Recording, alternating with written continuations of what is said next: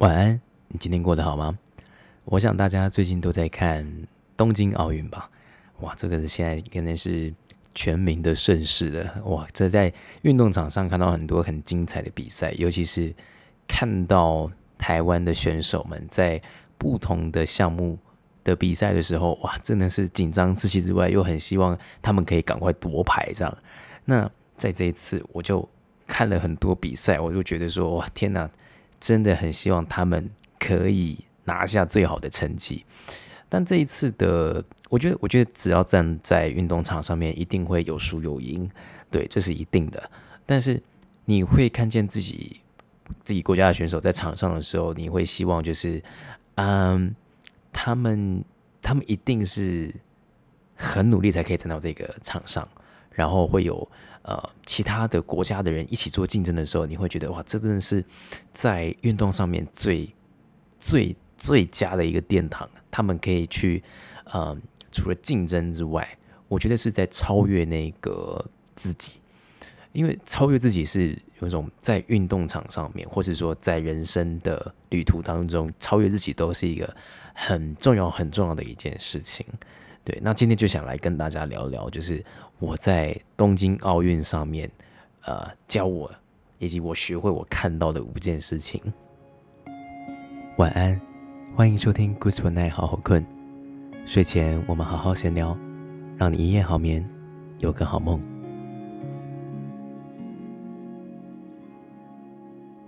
首先第一件事情呢，就是我们台湾的选手，就是林洋配，林洋配，哇，真的是。呃，王麒麟跟李阳真的是，当他们的球是硬的时候，哇，真的是全民疯狂。我自己看到也是尖叫，我会觉得天哪，太好了！就是尤其是我们就赢的中国嘛，就是有一种哇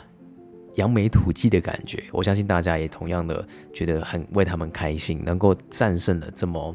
厉害的对手。对，那其实一开始在看其他的就是。比赛的时候，看到他们一开始是对上世界排名第一的印尼组合，就是山卡雅跟马库斯，哇，那个也很精彩。他们最后打赢的时候，应该说他们每次比赛打赢的时候，都会有一个就是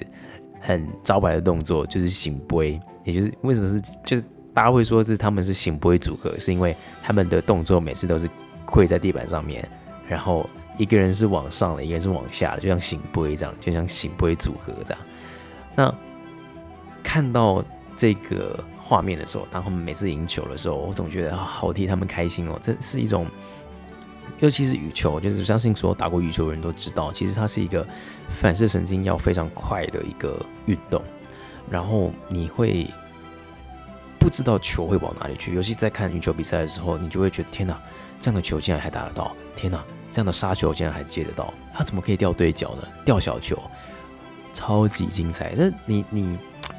在这么的高张力的运动赛事当中，尤其速度又这么快，你又要去搭配你的策略，又要去搭配，你要去动脑去思考，我下一步要往哪里走，我下一球要往哪里打。而且林洋配的双人组合，我觉得他们很棒的是，就是他们的精神是，他们也不怕不怕对手，他们勇于去挑战。对，那我觉得在林洋配身上，他们。就是看见一个我很喜欢的精神，是他们的这种搭配之间的情谊吧。他们的会让我觉得说，他们是很棒的一个拍档，但同时间他们就是因为他们在精神上、价值上以及体能上等等，他们搭配的非常的好，就会觉得哇，如果人生当中可以找到一个你在你的职业或在你的人生找到一个相对应的。人可以这么样子的拍合，就像林央配这样子的时候，哇，我会觉得好好开心哦，能够遇见在你的人生旅途当中能够遇见这样子的一个搭档，或是这样子一个伙伴，是一件很难得的事情。所以当他们在对打的时候，就是我感觉到的是，就是。他们是一对很棒很棒的 couple，当然是就跟所有的乡民一样，都很希望说他们可以在一起在一起之类的。但但他们也不避讳哦，他们也他们也觉得他们感情很好。但是他们其实各自都有女朋友啦，对啊。那在在在这个林阳培呢，他们说了一些我觉得很说了一句我很觉得很棒的话，他说：“别人越觉得不行，越要做给大家看。”就是他不会是哦，别人说你不行，你就觉得就是你已经被否定掉了，不是？是当别人怎么说，你自己知道，我不是这样子的。你有底气，你有勇气，你有能力去证明自己，你的能力，你的能量是非常好的，就在运动场上，就在人生的运动场上也好，赛事也好。去证明给大家看，其实你不是这样子的，所以他们的话让我非常的，这是让我也也带给大家一些不同的心思了，这是第一个。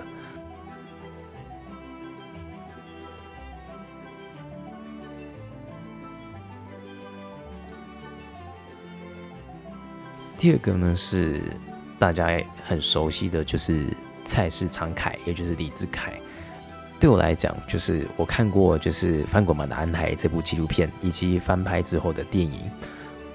其实那个过程是非常励志的。他从一个这么小的小男孩就开始练，练了二十年，最终站在奥运场上。这个东西是，你如果坚持，就像我应该说，所有的运动选手都是，就是他练了二十年，然后为了就是四十五秒，对，然后。最终夺得银牌，在奥运场上夺得银牌的时候，那种的，那种的，终于，终于，我的努力是有，我的努力被看见，我的努力发光发热了。这件事情是很让人感动的。最终，他你看做完了汤马斯回旋四十五秒过后，接着他跳下了鞍马。然后冲去抱教练的那刹那，他好像再回到了那个小男孩，就因为林育信教练他其实从小把这个李志凯带到大，然后你会感觉到哇，他们之间师生的情谊是亦师亦友亦父，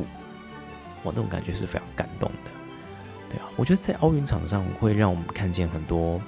就是尤其是我觉得这一次台湾在东京奥运上面好像没有那么多。就是大家变得更有底气了，大家变得更有自信了。哦，比如说一开始这个官员啊，竟然去做商务舱，然后选手做经济舱，这种该骂的时候该骂，可是该骄傲的时候我们很骄傲，我们为我们的选手骄傲。这件事情是一个很不像像以前，我们好像我们是国际孤儿，我们没有人在意，没有人看见，没有我们该被看见，我们很棒的时候，选手很棒的时候，我们就大力给他掌声。但是做不好的地方，我们还是照样会骂。这个东西会变得是。好像我们更有底气，我们更有自信了。对，好，拉回来继续讲那个菜市场开。那其实体操这件事情，就是在这个呃体操界，李世凯做的这个汤马斯回旋变成了一个国际的标准。就连他在这次的表现，他最后下鞍马的时候，被这个国际的这个体操协会就说这个是最标准的下鞍马的一个动作，尤其做了这么难的汤马斯回旋之后。它变成是一个国际标准，哇！这件事情是很棒，就是你做一件事情，就像比如说王家卫拍电影，这个东西，你当你看到低饱和，当你看到就是颜色层次很丰富，或是对白非常的吸引人，它留有许多空间等等的，就像电影一样，王家卫电影一样，它已经变成一种风格的时候，它变成是一种标准也好，或是一个大家想要去模仿的对象。呃，李志凯同样的也是这样子的，就是你坚持做好一件事情，它会变成是众人想要效仿的一个标准。这样，对他那个时候，李志凯说的一句话，我也很喜欢。他说：“如果想获得不曾拥有的东西，那就必须尝试从未做过的事。”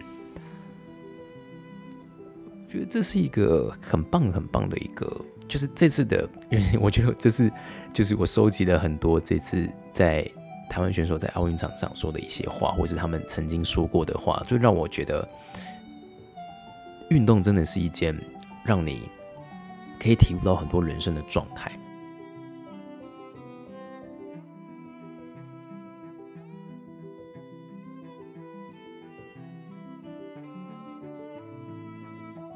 那再来，我觉得第三个就是在东京奥运场上，台湾选手带给我的感动。第三个就是。小林同学，他真的是很厉害。就林云如在对抗这个樊振东的这个比赛的时候，他樊振东基本上是中国第一的桌球选手，基本上也是世界排名第一的桌球选手。但他面对他就是一个十九岁的年轻人，面对这么强大的对手，但是他会专注的在每一球，想把每一球打好，就算有失误，他还是会专注在下一球，就会让我觉得说，哇，这个的这个心理的抗压能力是非常强的。这件事情是运动带给大家，就是你得必须把这件事情做好，然后你会知道说，OK，过去的就是过去了，但你会有下一次的机会，对。而且小林同学在很多就是明明对手一直在针对他的失误，对，应该说针对他的这个弱点一直在打的时候，他其实还是很快的可以下一球马上反转过来。这个的心态不是啊，天哪！就是要是比如说我好了，要是我遇到这种事情，我可能呀，天哪！我已经绝对可能输了，maybe 五分，我就觉得天哪，无力回天了，我就想躺在场上装死。我觉得天哪，我做不到。但是其实他们非常勇敢，他们能够面对下一球，不管是小林同学也好，或是小戴戴思颖也好，等一下我会讲到小戴，但这些让我很，这也让我非常的感动，都是会让你觉得说，哇，就是这些运动选手们在运动场上是心理素质也好，他们的专业技术也好，他们的运动能力也好，他们真的是，真的是世界第一。对你看见的那种，面对每个国家不同的选手，这么刁钻，甚至是去刻意的去对抗你的弱点的时候，他们还可以这样子这么沉着的、冷静的应对，这真的是在这种世界电脑的比赛才看得到这么精彩的、这么精彩的表现。这人你，我相信大家看完之后都非常的感动，你会甚至对我们台湾选手引以为傲。对，像这个林玉如，他就讲过说，我没有放弃任何一刻，即使是落后，我还是相信自己。哇，这个真的是很棒哎！就是要是大家会觉得哦，比如说这个时候我没有做好，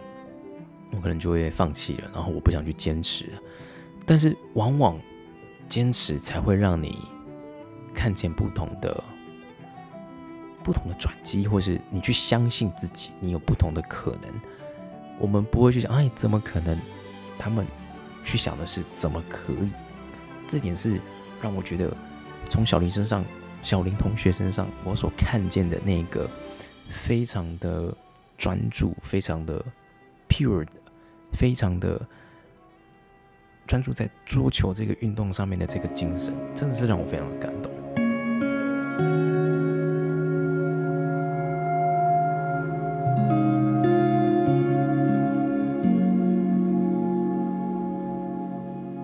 在第四个，第四个就是啊，就是郭兴存了。我在看他那一场的时候，哇，真的是当他举破自己的记录以及这个世界纪录的时候，就跟那时候在看十大运的时候一样，那个肌肉颤抖，但是非常开心的那个画面。虽然最后试举一百三十二公斤的时候，一百四十二公斤的时候没有成功，但是他打破大会纪录也好。跟打破了他自己的记录也好，这真的是会让人家觉得哇，这这喜欢台湾狼哎，然后在这个国际赛事上发光，我觉得好开心。我看到郭先生把这个举起重量，然后稳稳的站在台上的时候，哇，真的很棒。这个真的是让我们会觉得，如果。这个东西好像就是，原来我们台湾也有一个没有办法撼动的这个怪兽级的举重选手，其他国家会望尘莫及的，就就是在郭先生身上看见。对，从四大运的时候就会觉得哇，天啊，他好厉害，他好厉害。但到了这个奥运的时候，你会觉得这是一种，原来我们台湾也有这样子这么这么厉害的选手，你会觉得哇，好开心哦，我我们都来自台湾这样。对然后他在里面讲的一句话，我也觉得让我非常的印象深刻。他有说，呃，他曾经说过，老天爷要你多成功，就会给你多少挫折跟磨练。这个最近我也蛮有感触的，因为就是你如果要做到一定程度的成就，你会面对真的不少挫折跟磨练哦。我最近在做呃一支很长的纪录片，是有关这个防疫的抗疫的过程的纪录片。那在这个过程当中，其实要把这么多，我大概访了十一个受访者，这个是一个受访者，每一次每一个人都至少二十分钟以上，你要怎么在二十分钟之内抓到这些精华，然后把它放到，然后把它放到正片里头。这个真的是一个对我来说是一个很大的挑战，因为之前做专访可能最多最多可能三位，现在突然爆量到这么多人，然后每一个角度都不同，而且每一个故事我觉得都很棒。当然对我来说这些东西是磨练，就是把我自己的对于叙事也好，对于影像叙事也好的这个技术磨得更好。但我好期待，我就觉得它一定会是一个很棒的作品，甚至是它有。无限的可能性，对，就很像，就因为就我自己有在健身嘛，对，所以就很像你的一开始的重量可能没有那么重，但是最后慢慢加重，就原本三个人变成十一个人这样，就跟郭敬成举重是一样的，就是哎，我自己在举，我我完全没有办法想象，就是。一百多公斤压在我身上，不用说一百五十多公斤压在我身上，我都没有办法。他举起的那个一百三十几公斤的时候，我真的觉得天哪，哇，这个真的是很厉害的。对，所以在做举重的时候，那一种，而且曾经郭兴存还受伤过。我看到他之前的这个，我记得那个节目叫呃台湾的故事吧，有人采访他那个时候，在这个亚锦赛之前，我忘记哪一年了。好像是二零一七还是几忘记是几年了。他不小心在训练的时候，就是杠铃脱手，然后就这个一百多公斤的杠铃就压在了他的脚上面，幸好是左脚，所以他那时候就是呃韧带断裂还是怎么样，然后就原好像比赛前三个月前吧，然后他就哭惨了，因为因为。就是好不容易有这个机会可以去参加这么大的比赛，但是他后来还是站起来了。这他的教练是非常严格的，他还说 OK 好，那你现在脚受伤了，OK 骨头没事，那就太棒了。好，你脚不能动，那至少你上半身还可以动嘛，你的右脚还可以动嘛，我们可以继续做训练。接着他开始复健，然后慢慢的把自己的状态给找回来。当然他一开始的时候他也是很挫折，因为原本的重量原本很轻松的可能。一百多公斤，他都可以举得起来。但是受伤之后，变的是左脚，因为太在复健嘛，所以没办法正常发力嘛。但是他遇到这件事情的时候，他在那个时候他举不起来，他就爆哭。但是他还是走过来了。我就觉得你遇到一个这么大的事情，你还是坚持的做举重，因为你你认为你可以在这个事情上面能够有更多的可能性发展性，你坚信自己会成功。这是我在郭庆存身上看见一个，就是叫什么神力女超人嘛，竟然举了这么大的重量，而且她也把这个生命当中很沉重的这个挫折给举了起来，因为她相信自己可以做得到。再来最后一件就是，就是戴资颖在跟陈宇飞，也就是中国的选手最后的这个金牌战的时候，哇，真的是好紧张哦，然后。看他这样一路从跟伊瑟农以及新度的这个比赛的时候，就觉得哇，他好厉害！就是每一个球他都尽力的做到最好，然后尽力的去打，但最后最后没有，就是我们也好希望他可以得金牌，可是我觉得已经很棒了。就是尤其是他他在 IG 上面写的，就是那时候新度捧着他的脸说，就是。我知道你很难过，但是今天不是你的局。然后他爆哭的时候，我就觉得天哪，我也好想，就是，对，这就是，哎呀，这就是人生吧。就是有时候不是你的局，就算，嗯，这个是有时候是没有办法的。但是他尽力的打好每一球，对，一样球快落地的时候，他还是会飞扑去救。你可以看到，大家一定会有很多的印象，就是在 IG 上面他。满脚都是淤青的一张照片，他说辛苦了我的脚，好好休息。你觉得这些台湾的选手们好棒，就是他们站在运动场上，然后奋力的去为自己为国争光的时候，哇，那种的心情是很为他们骄傲的。对，所以真的，我觉得无论无论现在的奖项是什么，只要你在运动场上尽心尽力，然后发挥自己完全的实力，就会觉得你已经是成功了。反观到我们自己，我也觉得说，嗯，这真的是我们在人生这场赛局里面，其实我最近在思考，就是说，嗯，从奥运这件事情思考到回自己本身，我们在一个人生的这个赛局里面，我们的竞争对手其实没有没没有没有需要跟别人比较，我们是在跟自己竞争。你有没有比昨天的自己更好？你有没有比你的下一球有没有打的比上一球还要更好？就算。没有更好没有关系，但是你持续在前进就够了。对啊，那时候小戴他有说一句话，他说：“没有永远的赢家，只有不断努力的人。”对，这真的继续努力吧。就是就算这些这么厉害的选手们，就我们眼中已经很厉害，但是永远有他们认为很谦虚的有不足够的地方。我们自己都有不足够的地方，我们也有需要在更好的地方。从这些这个。奥运场上，我们看见我学到了这些，我觉得很棒很棒的一些句子，像之前这个呃杨永伟也说了，杨永伟也说就是比柔道的这个选手，正因为有了一些遗憾，才有更远大的追求，心之所望就是方向。我也觉得很可惜，他竟然就是他也很想要拿金牌，可是我相信只要有些遗憾是为了有更远大的追求，就像他说的一样，对我也希望能够。把这些句子分享给大家，让你在一些啊，能够在你人生的一些低潮或挫折的时候，这些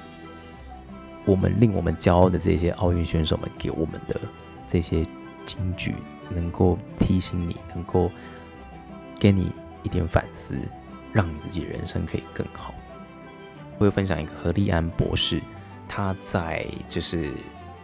去美国攻读运动心理学博士的时候，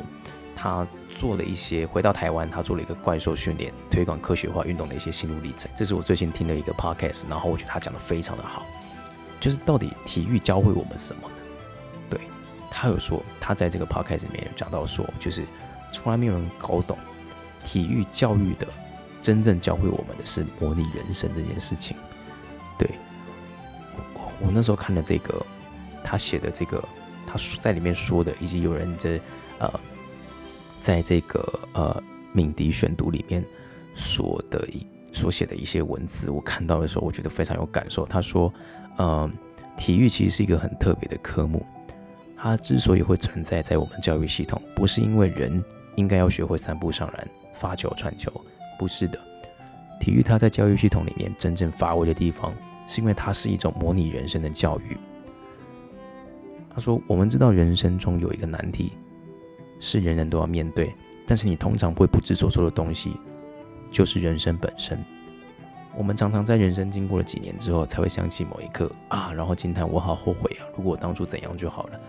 那这种事情通常是在事过境迁之后，很多年才会发出的一种喟叹。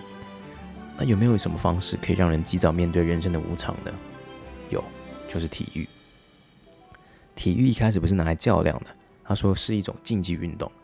而这个竞技运动的价值就在于说，第一，我们大家是公平竞争的；第二，是所有人在一定的规则下竞争；第三，也是最大的价值所在，就是我们必须面对里面任何随机发生的突发事情。只要比赛开始，我们都无法预测结果。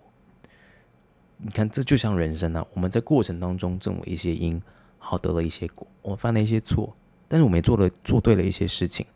最后你得到的不全然是我的努力。或是失败所造成的结果，而这就是人生。人生就是有一些你可以努力的东西，但是有一些是你不可控的。所以你要学，你要早一点学会一件事情，就是人生就像比赛，结果不可预测。而你经过多次的尝试之后，终于发现，你唯一的最佳选择就是奋战到底。但这件事情是非常难教的，不是各种学科都可以学得会的。你唯有让自己的身体。去奋战，去体会切身的压力，你才有办法学到。让每一个人学会面对成败，这就是体育的教育意义。哇，讲的真的是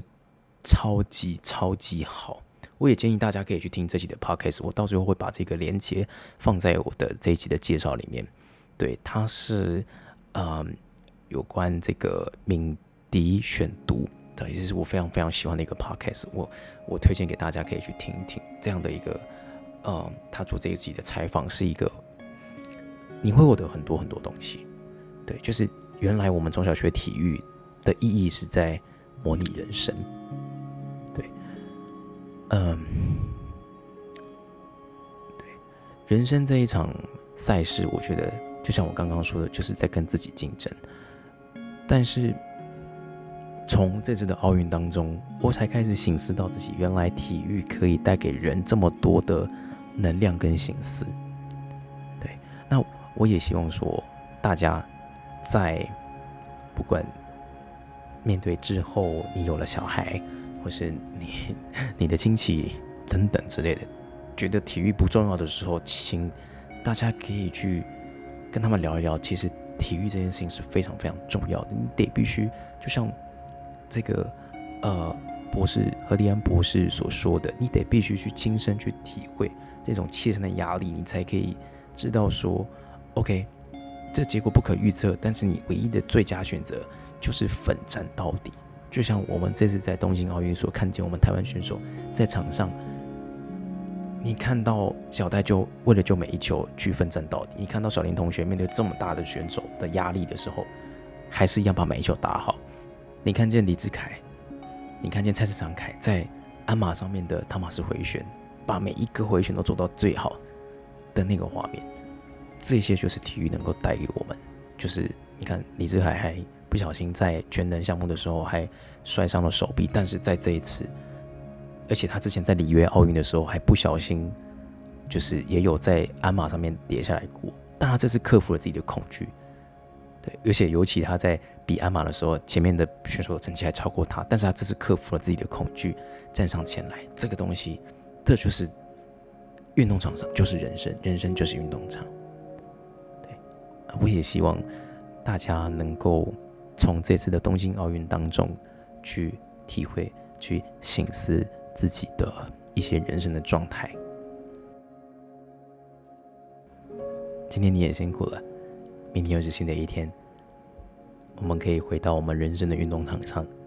尽全力的去打好我们所面对的每一颗球。祝你有个好梦，晚安，晚安。